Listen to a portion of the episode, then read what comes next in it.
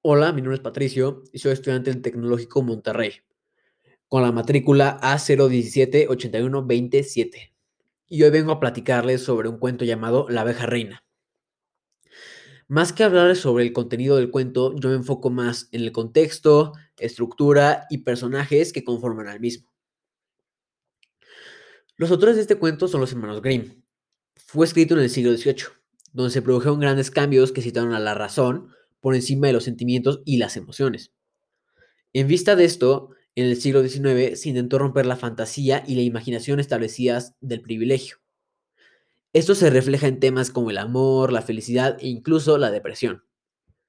Este cuento está narrado en tercera persona, de manera cronológica. Bueno, yo este cuento lo leí desde una página web llamada Ciudad Seba, casa digital del escritor Luis López Nieves. Esta página está muy bien organizada, la verdad, ya que contiene varios cuentos de diferentes autores que con tan solo picar un link te proporciona la lectura deseada. Esto es un punto muy grande a su favor, ya que está poniendo los cuentos gratis, que esto facilita el acceso al público y por lo tanto más personas son atraídas al sitio para poder leer sus cuentos. Esta historia corresponde a la categoría infantil, desarrollada durante el periodo del romanticismo. Su contenido se basa en la fórmula de los cuentos tradicionales teniendo un significado moral. Su intención es transmitir un mensaje. Este mensaje incluye principalmente que es importante respetar a todas las personas porque son valiosas sin importar su condición o apariencia. Eso está representado en el cuento en todas las veces que el hermano Bobo o el Benjamín dice que no hay que lastimar a los, a los animales, ya que para él también tienen sentimientos y son tan valiosos como una persona. En este cuento se puede identificar el espacio físico. Este se divide en varias partes. La primera, un bosque, la segunda, un lago y por último, un palacio. En esos lugares se llevaron a cabo diferentes actividades esenciales para el desarrollo del cuento. También se puede identificar el espacio psicológico. Este es un ambiente un poco tenso y de aventura, ya que los otros dos hermanos no confían en él y al mismo tiempo se embarcan en una travesía para combatir una maldición. Los personajes de este cuento no son muchos.